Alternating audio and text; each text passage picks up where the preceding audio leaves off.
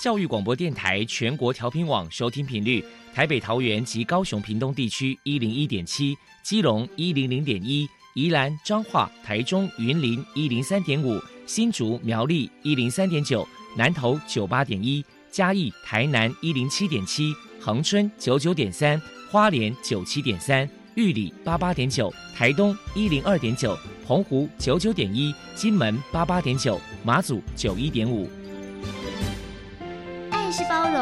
爱是牺牲，爱是分享，爱是服务。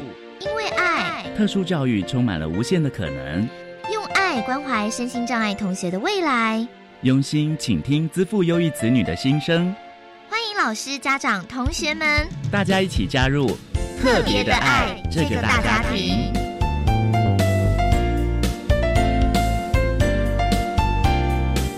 本节目由教育部学生事务及特殊教育司指导，国立教育广播电台监制，欢迎收听。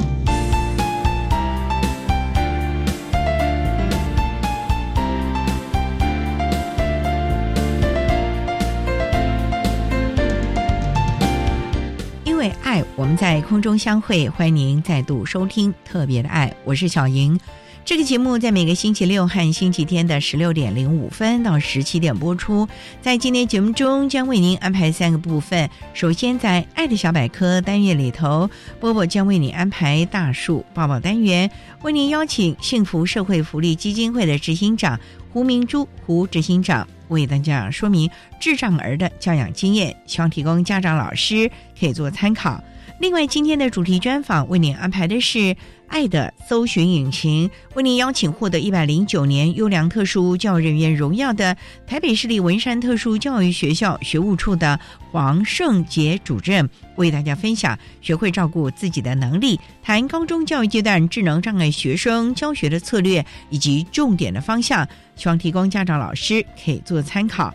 节目最后为您安排的是《爱的加油站》，为您邀请获得一百零九年优良特殊教育人员荣耀的新竹市光武国民中学特教班的彭小梅老师，为大家加油打气喽！好，那么开始为您进行今天特别爱的第一部分，由波波为大家安排大树抱抱单元。大树抱抱，特殊儿的父母辛苦喽！我们将邀请家长分享教养的技巧、情绪舒压、夫妻沟通、家庭相处，甚至面对异样眼光的调试之道。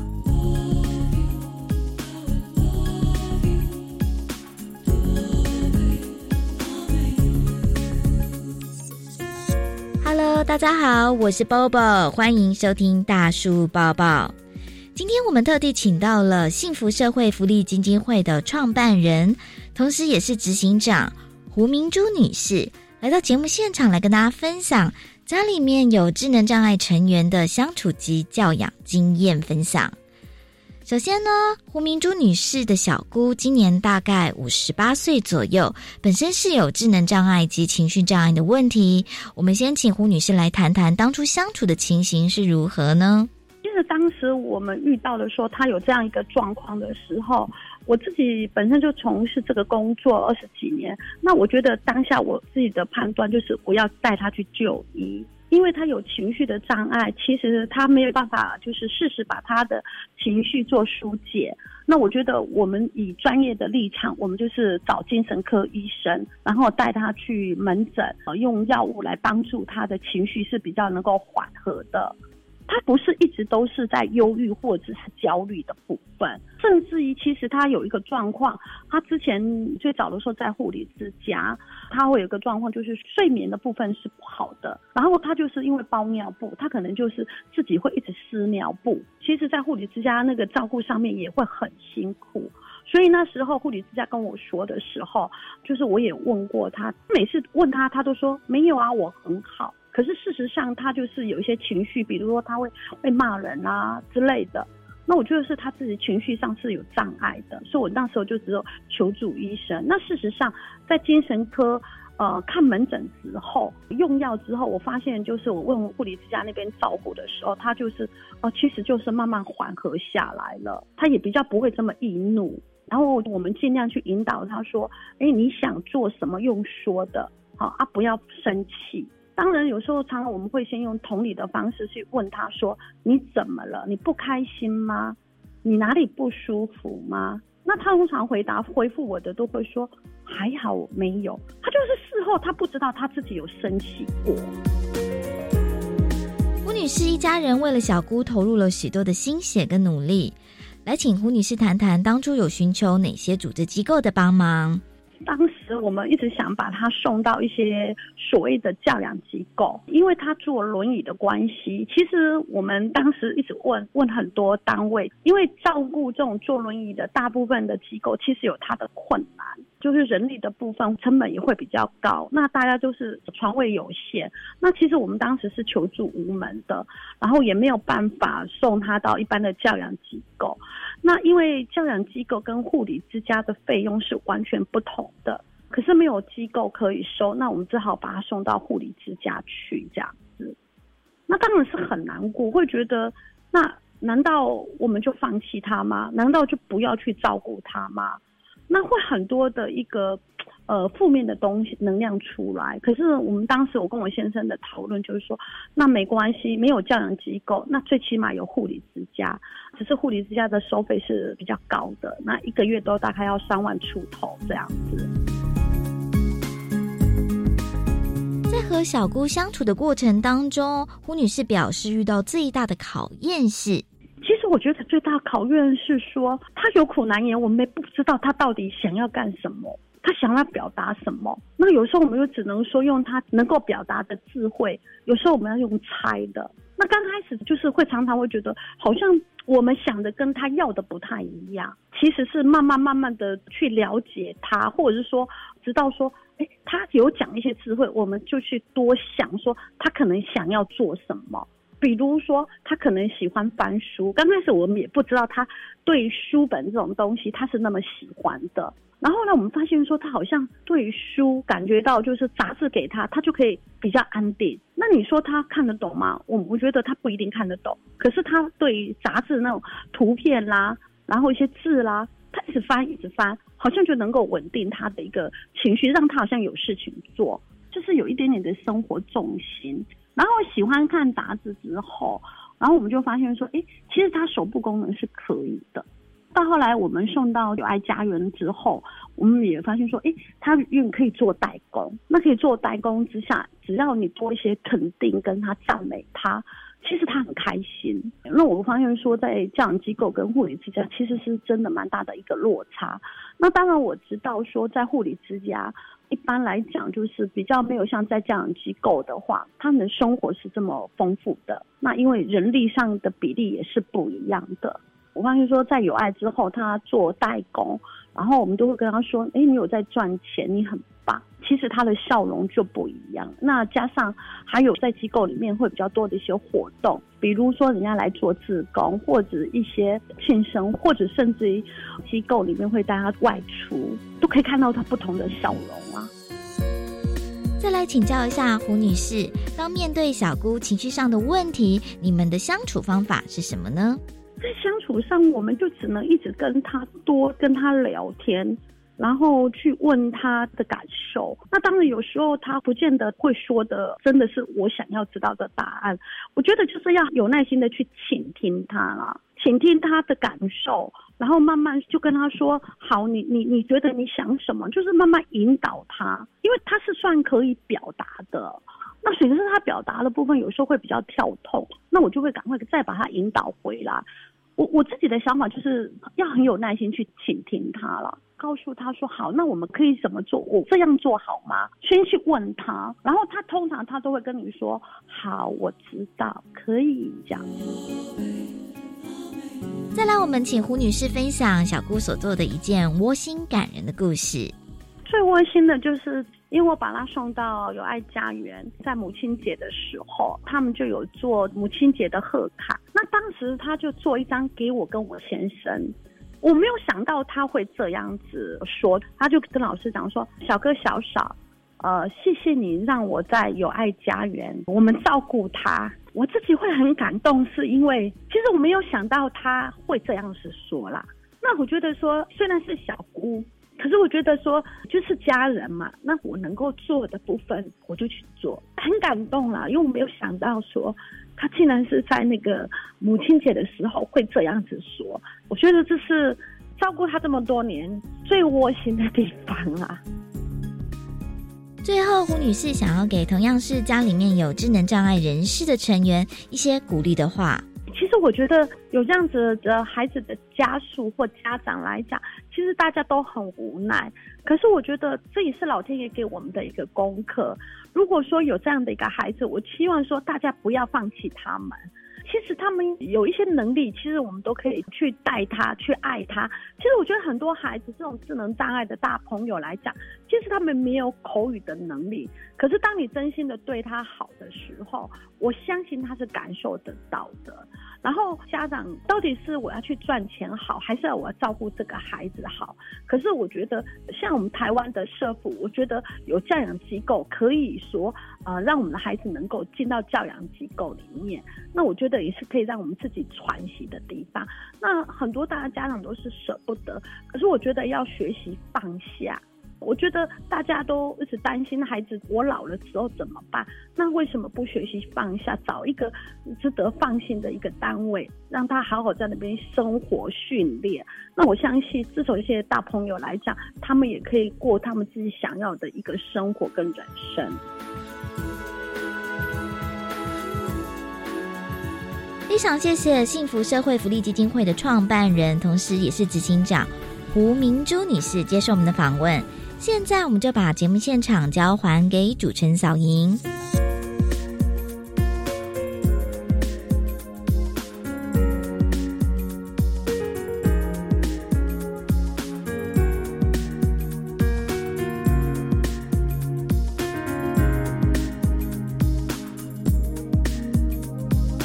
谢谢幸福社会福利基金会的胡明珠执行长以及波波为大家分享了智障儿的教养经验，希望提供大家可以做参考喽。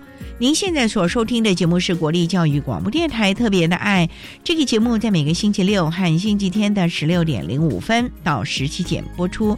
接下来为您进行今天的主题专访，今天的主题专访为您安排的是。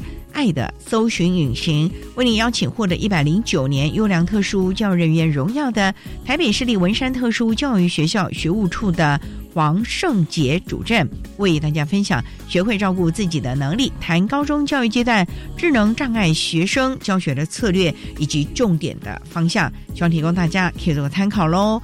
好，那么开始为您进行今天特别的爱的主题专访，爱的搜寻引擎。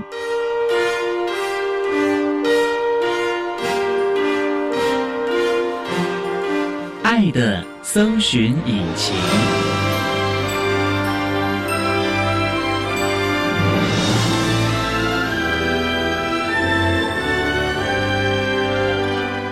今天为大家邀请到的是台北市立文山特殊教育学校学务处的主任，也是一百零九年优良特殊教育人员黄胜杰黄主任。主任您好，主持人还有各位听众大家好。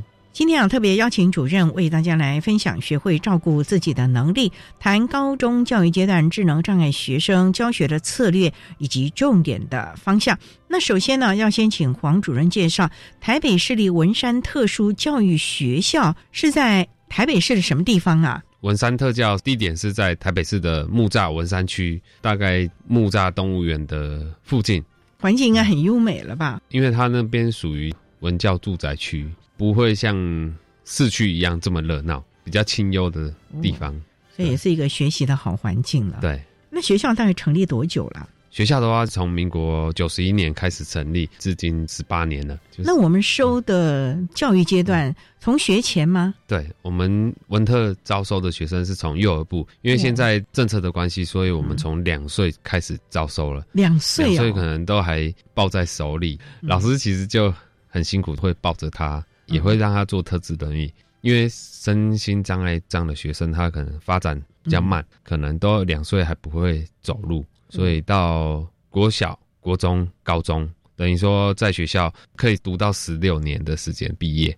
有些可能延毕啊，就是他们有延长就业年限，或者是休学，可能都可以读到十八年。所以有些学生可能都快到二十岁。正常的话就是两岁到十八岁，这等于有四个学制嘛？对，四个学制。等于就是说，所有教育阶段都会在文特念了吗？我们没有机会转到其他学校了嘛？因为我们现在不是也采取融合吗？幼儿部比较多机会，因为我们幼儿部程度比较好，我们都会让他们去外面，就是大班，我们就希望他可以去一般的幼稚园，让他们去融合。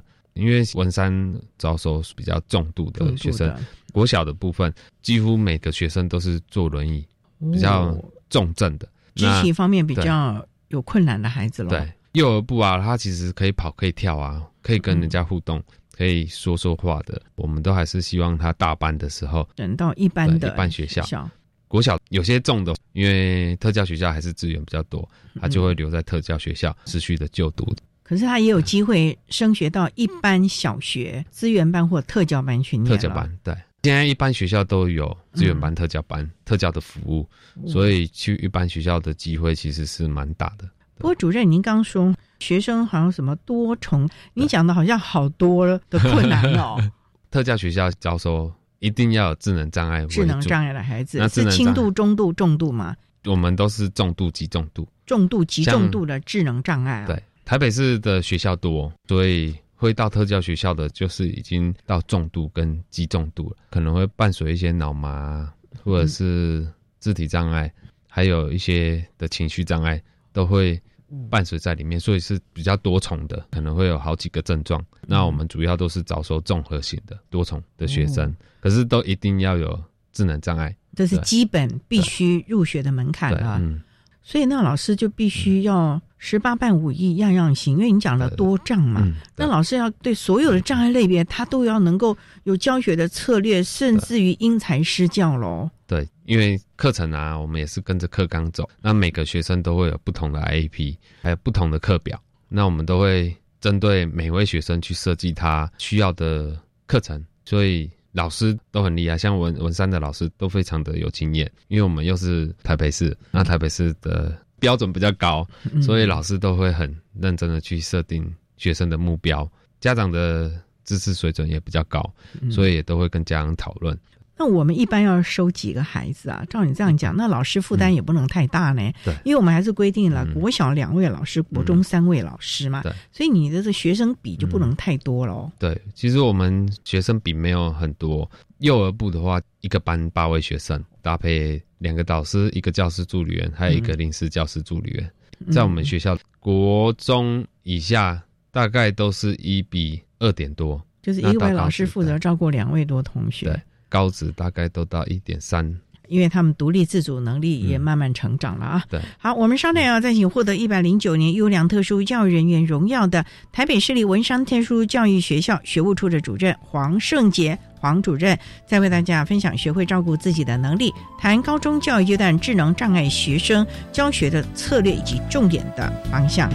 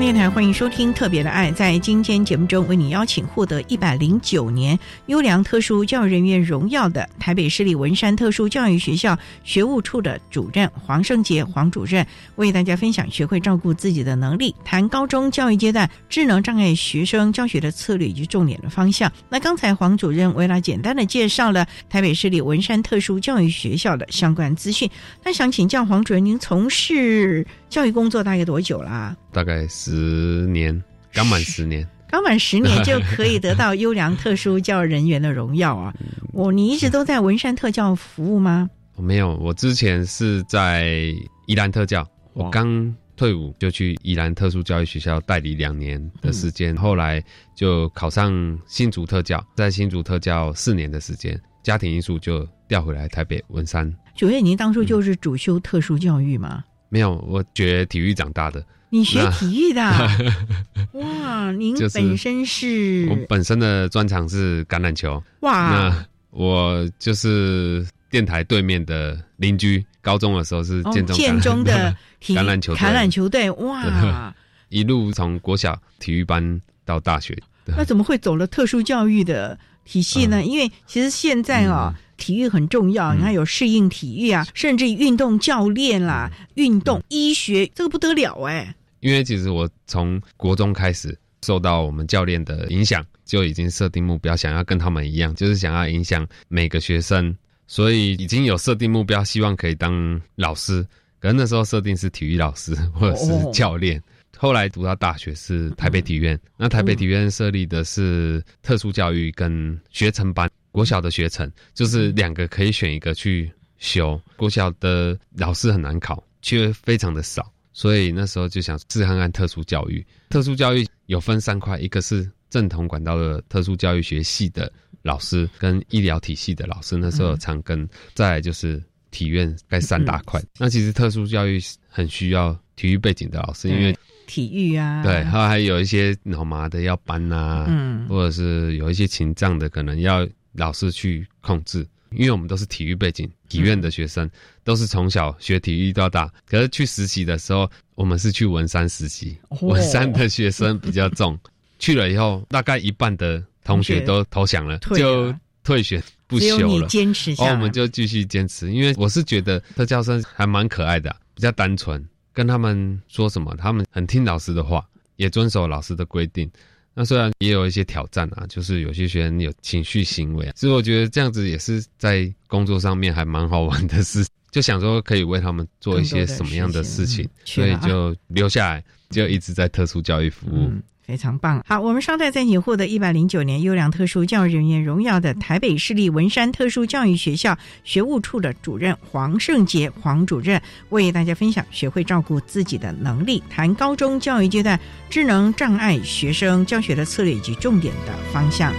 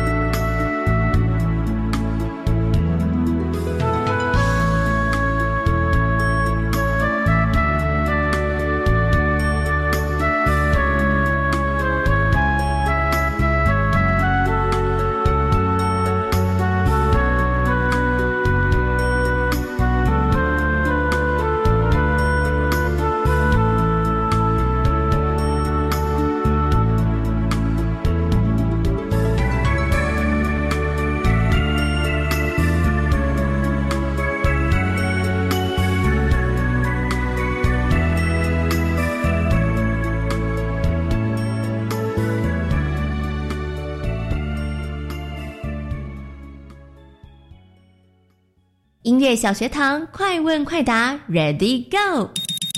请问什么是序曲？为什么莫扎特要写小星星变奏曲？有多少音乐家写过小步舞曲？小朋友，你想知道答案吗？请记得每周五的中午十二点三十分到一点钟，音乐妙力课节目将带着大朋友、小朋友一起走入缤纷的音乐世界哦。请问上理想大学在高中要选修哪些课程呢？重点是要适性扬才，你可以先从自己擅长或感兴趣的学科去选课。可是我的兴趣很广泛耶。如果不熟悉大学校系，可以先做性向测评，再上大学选材与高中育才辅助系统搜寻，了解适合的学群、学类与学科，再回高中去选修加深加广的课程就可以了。以上广告由教育部提供。有你才有家的美第二波一百零九年度租金补贴来喽！申请时间是一百一十年一月十八日至二月五日。今年租金补贴名额加倍，所得放宽，户籍地和租屋地不用同县市，每月最高补贴五千元哦。想申请的民众可多利用线上申请或洽当地县市政府。详情请搜寻住宅补贴专区或打零二七七二九八零零三。以上广告由内政部及内政部营建署提供。管那么的水，罗嘎西木啊！大家好，我们是欧开合唱团。您现在收听的是教育电台。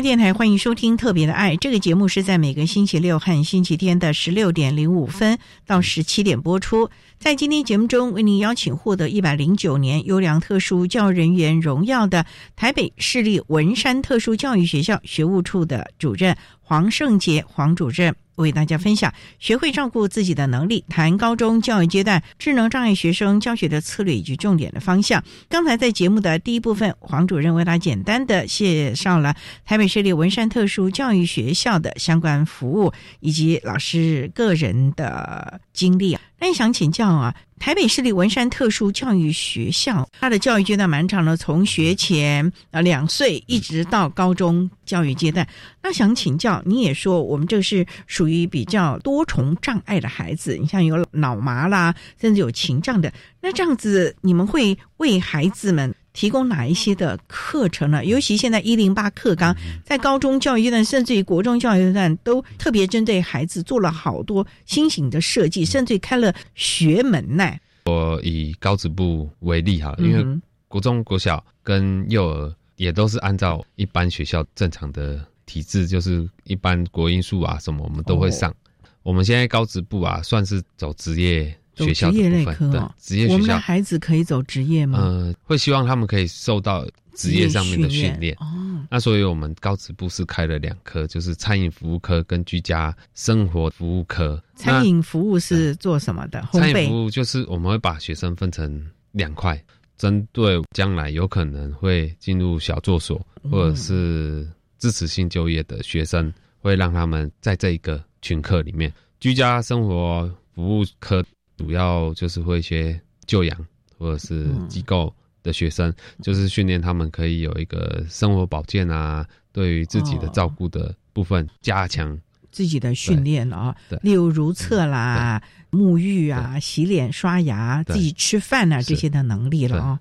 主要我们的学生都是受一些比较重度及重度的多重障碍学生，所以我们开的一般科目，语文啊、数学或者是社会自然。健体都会去调整他的课程内容，是适合他们去学习的，走实用的路线了。就是他们以后可能会碰到什么样的情境跟人家互动，他可能要买东西。现在台北很方便，就是用悠游卡，那我们就会教他用悠游卡，就会设计这样的课程，比较不会算是数学或一般学校可能就要算一些什么开根号什么。嗯，我们不用了吧？对，我们就不会教他。这些，那也在教他说这个多少钱，要找多少钱，甚至现在又有卡，你只要知道多少钱，剩下多少钱，对，钱不够了要加值，对对。嗯，还有一些像是职业科目，职业科目我们会教他洗车，洗车啊，洗车我们就会分步骤啊，就是动作会把它拆开，先洗哪边，再洗哪边，我们都会设计。这是属于餐饮管理还是属于居家服这是餐饮管理，也在餐饮管理，还要饮管理这边学对汽车 我们会让他们多元尝尝试对啦。哦，那还有烘焙、做面包、做简单的饼干呐，还有一些像清洁，还有超商服务。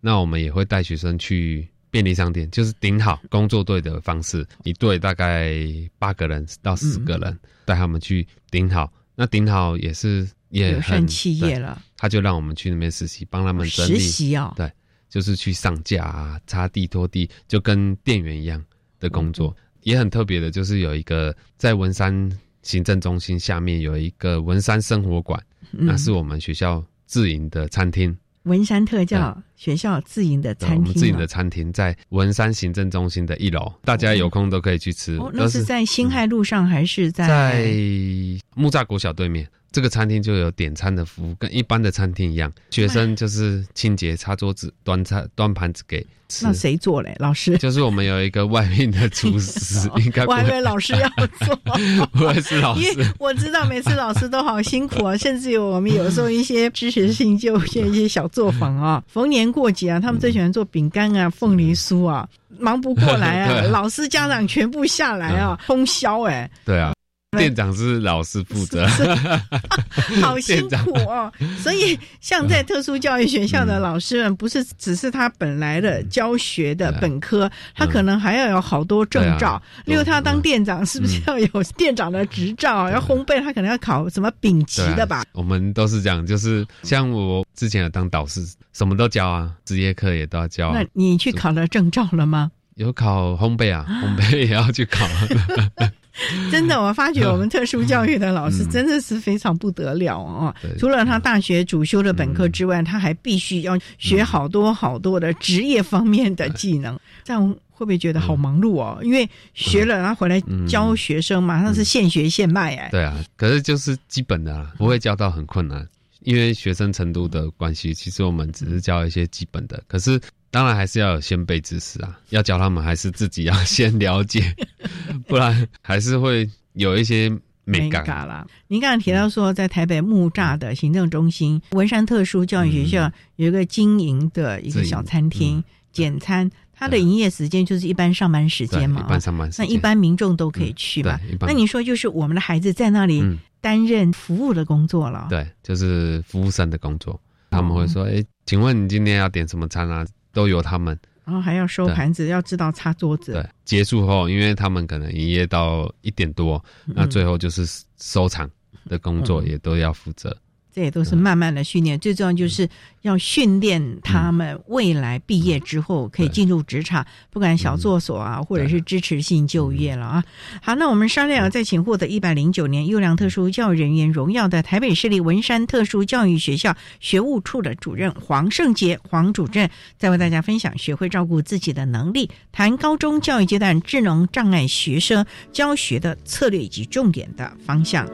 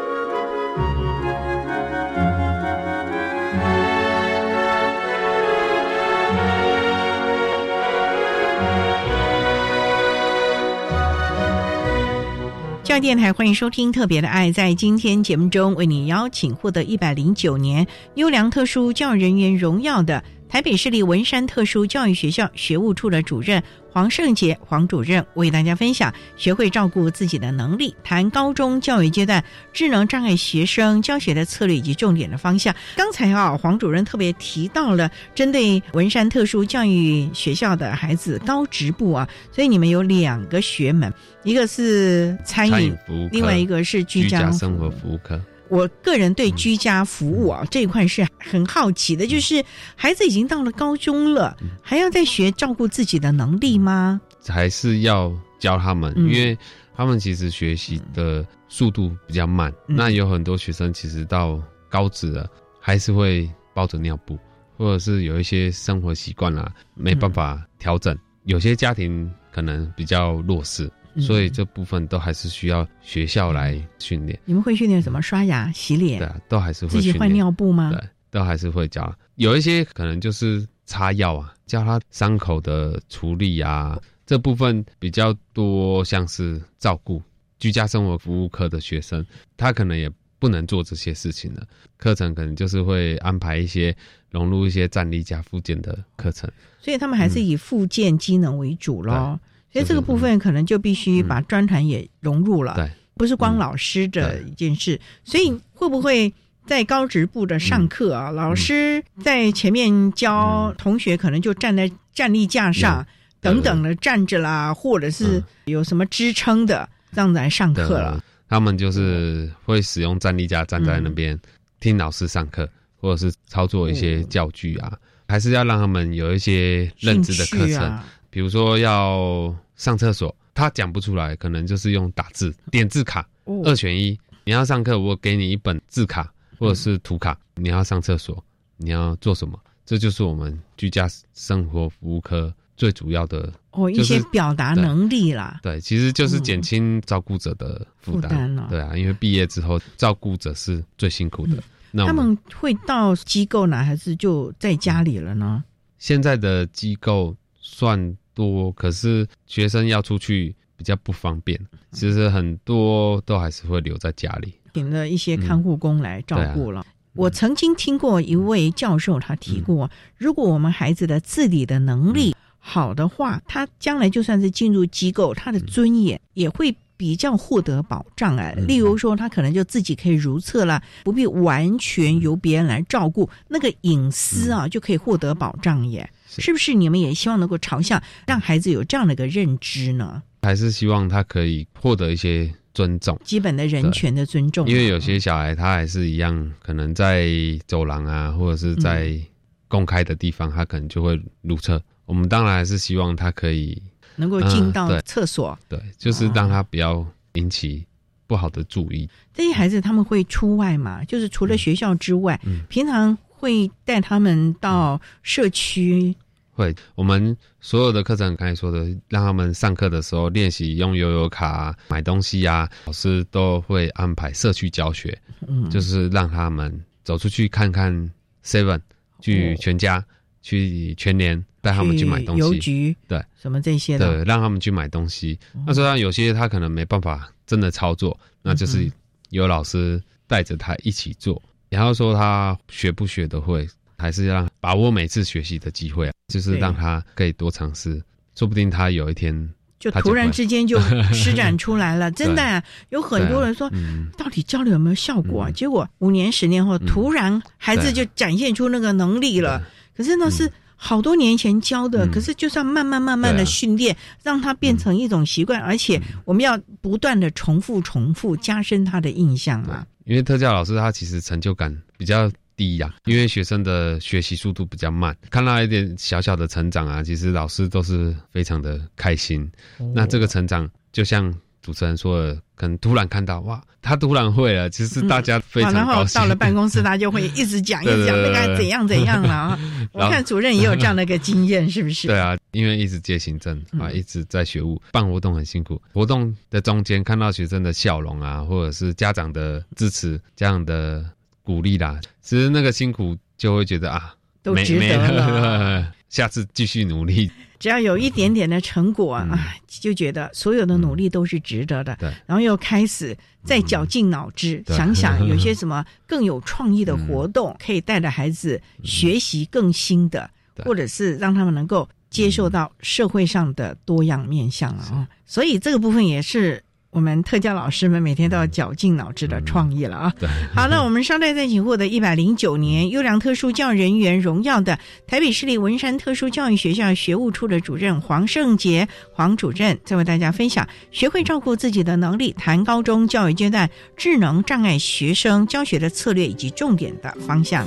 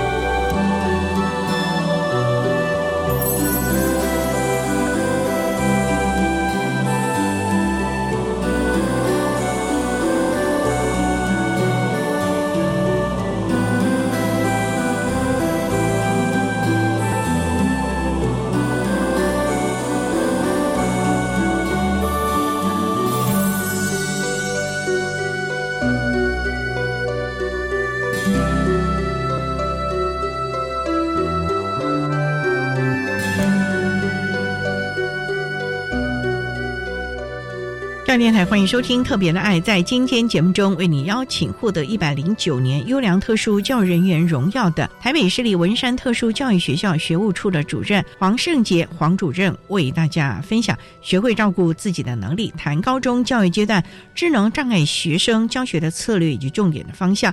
刚才啊，黄主任提到了我们文山特殊教育学校招收的孩子都是重度和极重度的，虽然将来有可能他们会进入小作坊啊，支持性的。就业，甚至于到了机构，甚至于居家的疗养。可是最重要的还是要在他教育阶段教会他一些的能力。不过在这个里面，像工作的态度啦、体适能啊、情绪的掌控，这都是很重要的。那老师们要怎么样不断的让孩子有这样的能力呢？刚才主持人有说体适能的部分，我们学校有很多体育背景的老师，我们会针对学生不同的特性，帮他制作像我们。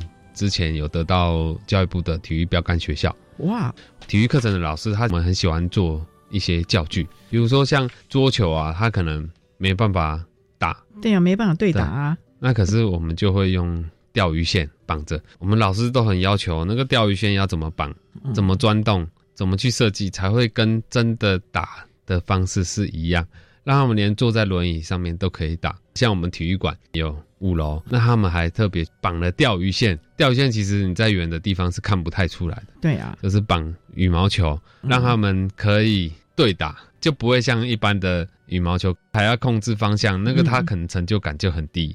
他这样子设计啊，让他们可以互相对打，而且是训练了手眼协调的能力了。对，因为他们左右移动、前后移动没这么好，那我们就去设计他适合的教具，对，嗯，就让他们打。踢足球也是，我们一直看轮椅，他可能没办法踢。那老师也很可爱，我们就用水管装了一个可以控制足球的辅助的东西，就让他们可以参与足球课。因为足球要控球啊，轮椅没办法，他的脚步功能没那么好。那我们在足球装了一个辅助的工具，让他们也可以参与足球的课程，他们就会非常的高兴。其实最重要就是要训练他们的体能啦。对。因为我们学生他之后工作啊，其实体能是非常重要的。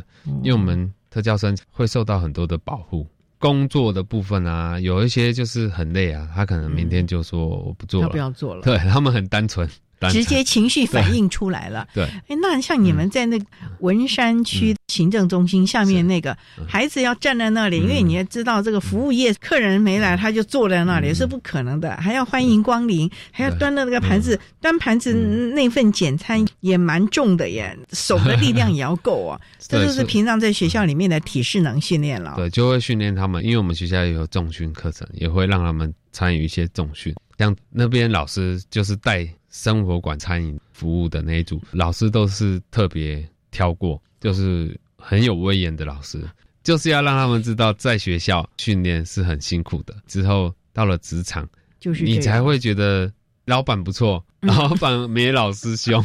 因为职场可能一站就要站好几个钟头，那学校里面都是坐在椅子上上课的，所以要让他们有这个体力。他们会觉得老板工作环境还比学校轻松，这样我们就成功。对，他们有这样的认知吗？像我们有些可以顺利进入职场，工作环境都是一个很包容的地方。嗯，老板其实对员工、对我们的学生，其实是要很包容，他就可以长久的持续工作。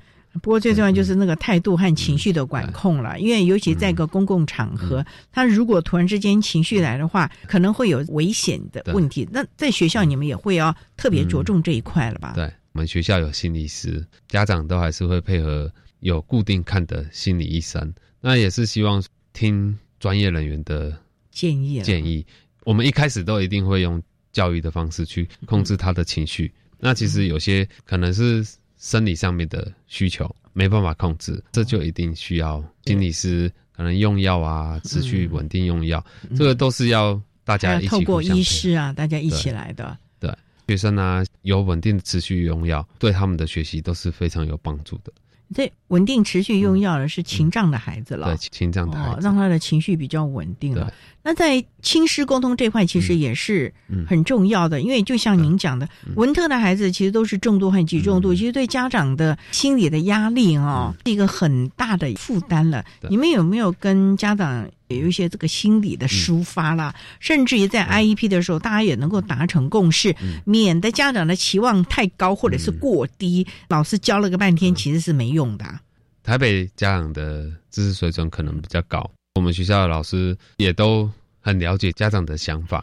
那其实我们在起初的 IEP 会议，我们每个学生都会来学校，每个家长都会跟他们开个会，就是我们全部的学习目标啊，跟他的学年，就是一整年，我希望他今年学会什么，我们的学期目标和这一学期这个月，我们希望他要学会什么，都会把这些给家长看，家长会提供建议。家长有时候会说，我希望他怎么样，可是。我们都还是希望可以达成一个共识，嗯，按部就班了。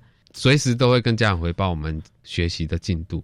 其实我们也很希望家长可以参与学生的教育，因为一定要他们支持啊。因为我们希望学校我怎么教，那你回家的时候也要怎么教。所以我们的孩子没有住校，都是每天通勤。对。所以在学校学的这一套，你们也希望家长回去也能够内化。对，在家庭中啊，例如说可能吃饭的时候就让他自己吃啦，如厕或者是准时睡觉吃饭呐，自己能够起床。嗯，像我们就会设计他如厕，如厕可能就是两个小时要如厕一次，我们都会做一个表格，两个小时去一次，两个小时喝水一次。这个表格我们也会拿给家长，希望。是一贯的，不然他回去就完全就生理时钟都打乱了，我们就达不到那个目标。这是家长有需求，那我们也希望双方都可以有一个合作配合。大部分的家长都很配合我们，因为这都是为了孩子。的努力啦，对，那我们也都会跟家长讲说，毕业之后才是辛苦的开始。那我们希望在学程之内可以帮助他一些能力，有的能力了。对。了，因为在教育阶段啊，还有学校在这边做所有的支持，甚至于教学。可是真的等到他教育阶段结束的时候，那可能就是家庭和社服这个部分来介入，所以。他如果能够学会更多的能力，其实对于家长的负担、心理的压力，甚至于孩子未来心境的发展抒发，是有很大的关联性的。所以这点啊，真的我们还是要呼吁啊，家长一定要配合学校，哪怕你再怎么弱势，你也要尽量的参与学校的 IEP 会议啊等等。当然了，我们的老师呢也会竭尽所能的提供孩子各种的学习的策略和方法啦。好，那我们今天啊也非常的谢谢获得一百零九年优良特殊教育人员荣耀的台北市立文山特殊教育学校学务处的主任黄胜杰黄主任，为大家分享学会照顾自己的能力，谈高中教育阶段智能。障碍学生教学的策略以及重点的方向，非常谢谢黄主任的分享说明，谢谢您主任，谢谢。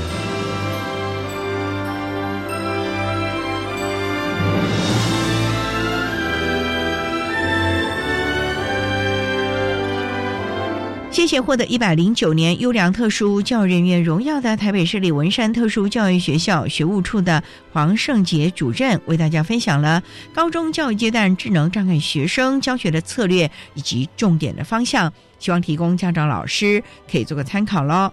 您现在所收听的节目是国立教育广播电台特别的爱节目，最后为您安排的是爱的加油站，为您邀请获得一百零九年优良特殊教育人员荣耀的新竹市光武国民中学特教班的彭小梅老师，为大家加油打气喽。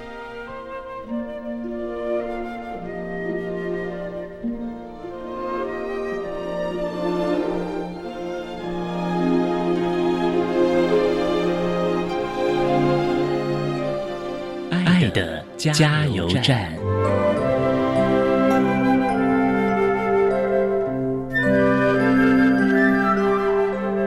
各位听众，大家好，我是一百零九年优良特殊教育人员，目前任教于新竹市光武国民中学特教班的老师彭小梅。针对国中教育阶段智能障碍学生学习及辅导注意事项，有些建议。学校有如社会的缩影。特殊教育终极的目标，希望孩子能够在社会上快乐的独立生活，因此能够推动融合教育，未来将能帮助特殊生有良好的社会适应。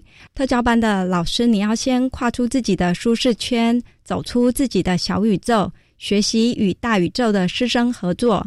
老师们勇敢的突破自己的框架，透过特师与普师课程与活动的合作，建立一座桥梁。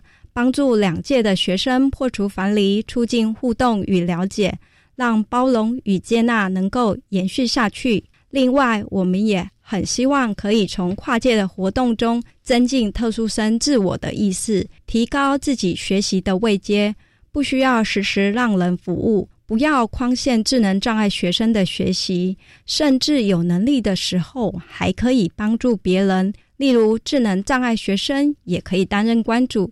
也可以做社区服务，这样的突破需要家长的全力支持与协助。让我们一起来营造给特殊生孩子的世界，是要有包容、有意识、有能见度的不一样的世界。我很喜欢《牧羊少年奇幻之旅》的一则佳句：当你真心渴望追求某种事物，整个宇宙都会联合起来帮你完成。透过你我的努力，期盼让阳光和我们一起照亮特殊生身旁的一花一草一木，营造学生、家长与老师的幸福同在。谢谢大家。